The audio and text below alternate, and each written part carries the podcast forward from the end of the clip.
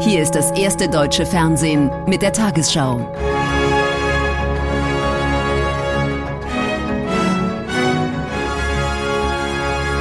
Heute im Studio Susanne Daubner.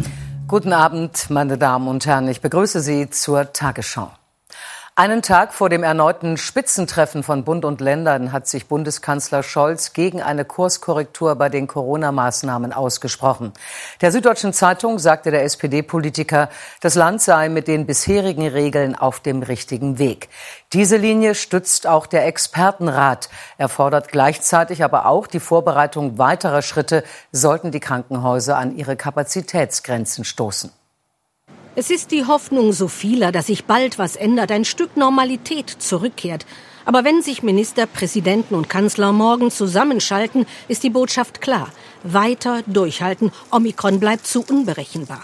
400.000 Neuinfektionen könnten es bald am Tag sein, hat der Bundesgesundheitsminister den Länderchefs vorab vorgerechnet. Morgen werden wir es bei den Maßnahmen belassen, die wir kennen, die auch wirken, die auch geholfen haben, dass bei uns der Anstieg nicht ganz so stark geworden ist, nicht so schnell angestiegen ist wie in anderen Ländern in unserer äh, Nachbarschaft. Und dann müssen wir an einer Perspektive arbeiten, wenn diese Welle vorbei ist, äh, den Menschen auch ein Stück Normalität zurückzugeben. Die Sehnsucht danach ist groß. In Bayern und auch in Hessen möchte man das schon ein bisschen früher. Lockerungen für Sport und Kultur. Aber der Expertenrat, der die Runde mit seiner Expertise beliefert hat, hält das für zu früh so sehr ich verstehen kann, dass man gerade Kultur und Sport natürlich mehr ermöglichen möchte, so sehr ist doch nochmal der Hinweis an der Stelle wichtig, dass die aktuellen hohen Zahlen einfach keine gute Situation sind, um das jetzt angehen zu wollen.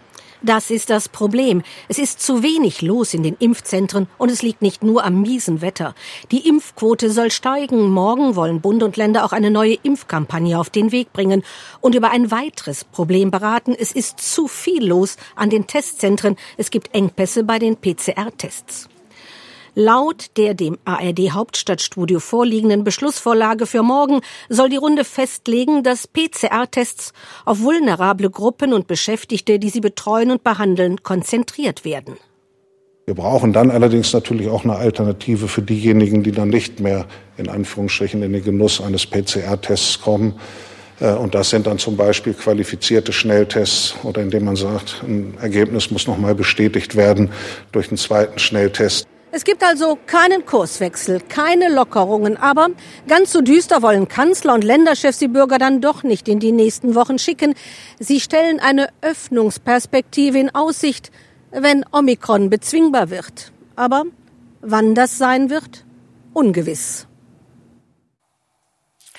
Nach seinen umstrittenen Äußerungen zum Ukraine-Konflikt ist der Inspekteur der Marine, Vizeadmiral Schönbach, zurückgetreten. Schönbach hatte inmitten großer Spannungen zwischen Russland und der NATO unter anderem die russische Annexion der Halbinsel Krim als unumkehrbar bezeichnet. Die Ukraine reagierte entrüstet. Das Verteidigungsministerium in Berlin betonte, die Äußerungen Schönbachs entsprechen nicht der Position der Bundesregierung. In allen ukrainischen Zeitungen heute Empörung über den deutschen Vizeadmiral. Die Krim werde nie mehr ukrainisch, hatte er gesagt, und er stehe als Christ an der Seite Russlands. Aussagen aus einer Debatte in Indien. Dort relativiert er auch die Kriegsgefahr in Europa. Will Russland sich wirklich einen kleinen Landstreifen der Ukraine einverleiben? Nein, das ist Quatsch. Ich denke, Putin macht da Druck, weil er weiß, er spaltet die Europäische Union. Aber was er wirklich haben will, ist Respekt. Noch gestern Abend bietet Schönbach mit Bedauern dem Ministerium seinen Rücktritt an. Die Verteidigungsministerin nimmt das Gesuch an, aber erledigt ist die Sache damit nicht. Eine Entschuldigung genüge nicht. Die Bundesregierung brauche einen Paradigmenwechsel, sagt der ukrainische Botschafter heute. Die Glaubwürdigkeit äh, der Bundesrepublik steht äh, aus unserer Sicht äh, im Moment gerade auf dem Spiel. Deswegen äh, möchten wir nochmals die Ampelregierung, äh, aber auch die Opposition äh, aufrufen, äh, dass man äh, jetzt äh, diese Zurückhaltung ablegt und äh, dass man die Ukraine mit dem unterstützt, was man im Moment am meisten benötigt. Und da sind eben Defensivwaffen. Erst vor wenigen Tagen hatte Großbritannien diese Panzerabwehrraketen geliefert.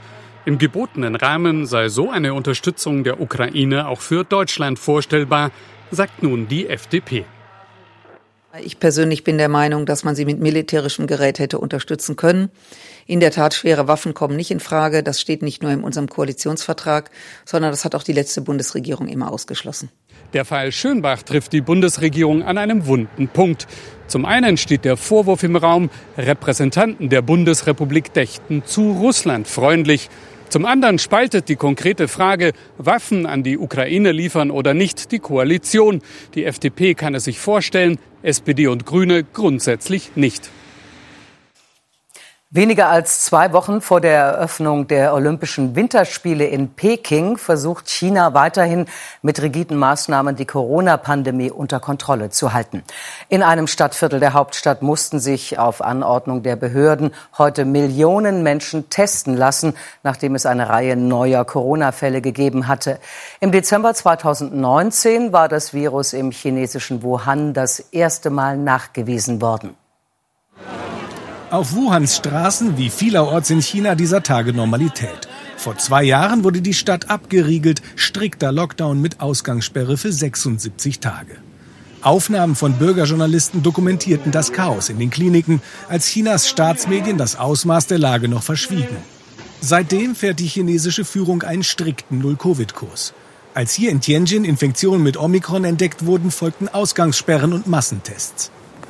Auch in Pekings Bezirk Fengtai müssen heute alle zwei Millionen Einwohner zum PCR-Test, weil es hier in dieser Woche insgesamt 16 Corona-Fälle gab. Wenige Fälle in China, viele im Ausland, betont der Regierungssprecher. Der Vergleich mit dem Ausland schockiert. Man kann zu Recht sagen, dass China im Kampf gegen Covid-19 einen strategischen Sieg errungen hat streng abgeschottet die Olympischen Winterspiele, die in zwölf Tagen beginnen. Riskant, glauben Experten, denn die Winterspielblase mit tausenden Teilnehmenden, die aus dem Ausland einreisen, sei schwer dicht zu halten. Bei Omikron reicht ein einziger Fall. Wenn dieser das Virus nach draußen in die Stadt Peking einträgt und das nicht schnell genug entdeckt wird, kann sich das sehr schnell verbreiten und für viele Probleme sorgen. Zudem hat gerade die landesweite Reisewelle vor dem chinesischen Neujahrsfest mit hunderten Millionen Menschen begonnen und stellt Chinas Null-Covid-Kurs zusätzlich auf die Probe. In Brüssel haben etwa 50.000 Menschen gegen Corona-Auflagen protestiert, teilweise gewaltsam. Eine große Zahl der Demonstranten war nach Medienangaben aus dem Ausland angereist, etwa aus Deutschland, den Niederlanden und Polen. Viele trugen keine Masken. Im Verlauf des Protestzuges durch die Innenstadt kam es vor dem Sitz des EU-Außenbeauftragten Borrell zu Zusammenstößen mit der Polizei.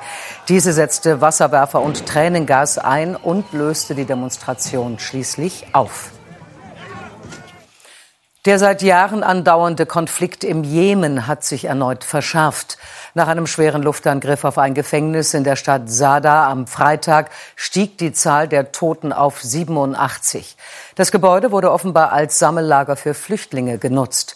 Zuvor hatten Houthi-Rebellen erstmals die Vereinigten Arabischen Emirate angegriffen.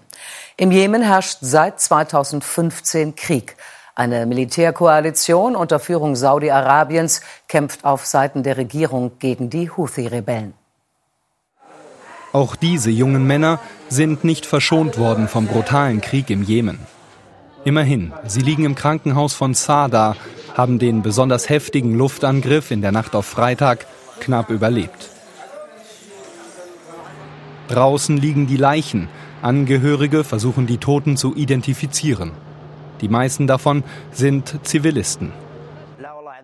Es gab hier keine Streitkräfte. Es gab auch keine Pickup-Trucks, die aus der Luft gefährlich aussehen würden. Warum haben sie hier angegriffen? Ich verstehe es nicht. Warum haben sie auf uns gezielt? Die Anhänger der aufständischen Houthi machen das Nachbarland Saudi-Arabien für den Luftangriff verantwortlich. Das Königreich antwortet, die Houthi hätten das Gebäude bei der UN nicht als schutzbedürftig gekennzeichnet. Ein so gekennzeichnetes Gebäude darf im Krieg nicht angegriffen werden. Der Konflikt im Jemen eskaliert derzeit. Die Vereinigten Arabischen Emirate intensivieren ihr Engagement, unterstützen jemenitische Milizen. Diese haben nun eine strategisch wichtige Provinz von den Houthi zurückerobert. Die Houthi antworten mit einem Drohnenangriff auf die Emirate selbst, auf die Hauptstadt Abu Dhabi. Der Angriff Anfang der Woche ist eine Botschaft der Houthi an die Emirate. Wenn sie sich stärker engagieren, müssen sie mit weiteren Angriffen rechnen. Es ist momentan eine der angespanntesten Situationen seit Beginn des Konflikts. Die Leidtragenden nach sieben Jahren Krieg sind vor allem die Kinder. Nach UN-Angaben ist fast eine halbe Million unterernährt.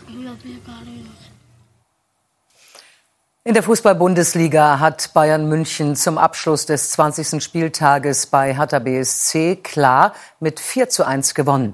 Zuvor hatte RB Leipzig den VfL Wolfsburg 2 zu 0 besiegt. Unterschiedlicher konnten die Vorzeichen vor der Partie kaum sein. Wolfsburg in diesem Jahr noch ohne Tor, Leipzig mit drei Siegen gestartet. Doch die Gäste aus Niedersachsen mit guter erster Hälfte und den besseren Chancen. Die beste vergaben Franks und Gerhard kurz vor der Pause 0 zu 0 der Stand zur Halbzeit. Nach einer Stunde Leipzig mit offensivem Dreifachwechsel, der den Schalter umlegt. Willi Orban drückt den Ball über die Linie. Der Treffer zählt allerdings nicht. Guardiol steht bei Silvers Hackenpass im Abseits. RB danach die klar bessere Mannschaft. Mukiele bedient Dani Olmo, Silva mit dem Kopfball an die Lattenunterkante, Willi Orban reagiert am schnellsten. Das 1 zu 0 für RB durch Orbans ersten Saisontreffer nach 76 Minuten. Die Entscheidung fünf Minuten vor dem Ende. Mukiele legt auf für Guardiol und der Kroate trifft an seinem Geburtstag zum 2 zu 0. Der Treffer zunächst wegen Abseits aberkannt. Der Videoassistent erkennt dann gleiche Höhe zwischen Brooks und Guardiol. Das Tor zählt. Leipzig besiegt Wolfsburg mit 2 zu 0. Die Niedersachsen haben damit seit elf Spielen nicht mehr gewonnen. Die Tabelle. München auf Platz 1 mit sechs Punkten Vorsprung auf Dortmund. Dahinter Leverkusen, Union Berlin und Freiburg. Leipzig ist Sechster. Die zweite Tabellenhälfte beginnt mit Mainz vor Bochum. Hertha BSC auf Platz 13. Dahinter Bielefeld und Wolfsburg. Auf den direkten Abstiegsplätzen Stuttgart und Kräuter Fürth. Die deutsche Handballnationalmannschaft hat den Einzug in die nächste Runde bei der Europameisterschaft verpasst. Im vorletzten Hauptrundenspiel gegen Schweden unterlag die durch Corona-Ausfälle geschwächte DHB-Auswahl in Bratislava mit 21 zu 25. Die dritte Niederlage in der Hauptrunde schmerzt die deutschen Handballer ganz besonders. Die Chance aufs Halbfinale ist damit vorzeitig vertan. Die deutsche Mannschaft in der ersten Halbzeit lange auf Augenhöhe mit Vize-Weltmeister Schweden. Erzielt schön herausgespielte Tore, wie dieses durch Kapitän Johannes Goller. Bundestrainer Alfred Gieserson kann vor allem mit seiner Abwehr zufrieden sein. Im Angriff dagegen häufen sich die Flüchtigkeitsfehler konsequent bestraft durch schnelle Gegenstöße und eine 12 zu 10 Pausenführung der Schweden. 2000 Zuschauer in Bratislava sehen in der zweiten Halbzeit eine deutsche Mannschaft, die sich rankämpft, durch Fabian Wiede zum 14 zu 14 ausgleicht.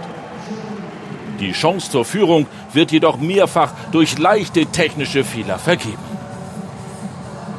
Die Schweden dagegen cleverer, gehen in Führung und lassen sich diese gegen eine durch zwölf Corona-infizierte Spieler geschwächte deutsche Mannschaft nicht mehr nehmen. Deutschland verliert am Ende mit 21 zu 25 und spielt am Dienstag im letzten Hauptrundenspiel gegen Russland. Für den deutschen Tennisprofi Alexander Zverev ist der Traum vom Titel bei den Australian Open geplatzt. Knapp ein halbes Jahr nach seinem Olympiasieg schied er in Melbourne bereits im Achtelfinale aus. Zverev unterlag dem Kanadier Dennis Shapovalov glatt in drei Sätzen mit 3 zu 6, 6 zu 7 und 3 zu 6. Damit ist kein deutscher Tennisprofi mehr im Einzel bei den Australian Open dabei. Und nun die Wettervorhersage für morgen, Montag, den 24. Januar. Ein Hoch bestimmt bis einschließlich Mittwoch unser Wetter. Wie häufig im Winter bleibt es aber oft trüb. Heute Nacht ist es meist bedeckt, in höheren Lagen neblig. Im Osten nieselt es mitunter etwas. Teilweise klar ist es im Süden und Westen. Auch am Tag hier am häufigsten Auflockerungen. Sonst bleibt der Himmel oft grau durch Hochnebel und Wolken. Heute Nacht 6 bis 0 Grad bei klarem Himmel kälter. Morgen an der Donau und im Erzgebirge ein, am Niederrhein 9 Grad. Auch am Dienstag meist trüb, vereinzelt mit etwas Niesel. Ein paar Auflockerungen gibt es an der Ostsee und nach Südwesten hin. Am Mittwoch ändert sich wenig. Donnerstag im Süden weiter Sonne und Nebel, sonst viele Wolken und von Nordwesten her gebietsweise Regen oder Schnee. Um 22.45 Uhr hat Ingo Zamperoni diese Tagesthemen für Sie. Öffnungsperspektive oder neue Maßnahmen, was die Bund-Länder-Runde morgen beschließen will und ohne offizielle Kandidaten Italien auf der Suche nach einem Staatspräsidenten. Ich wünsche Ihnen einen guten Abend.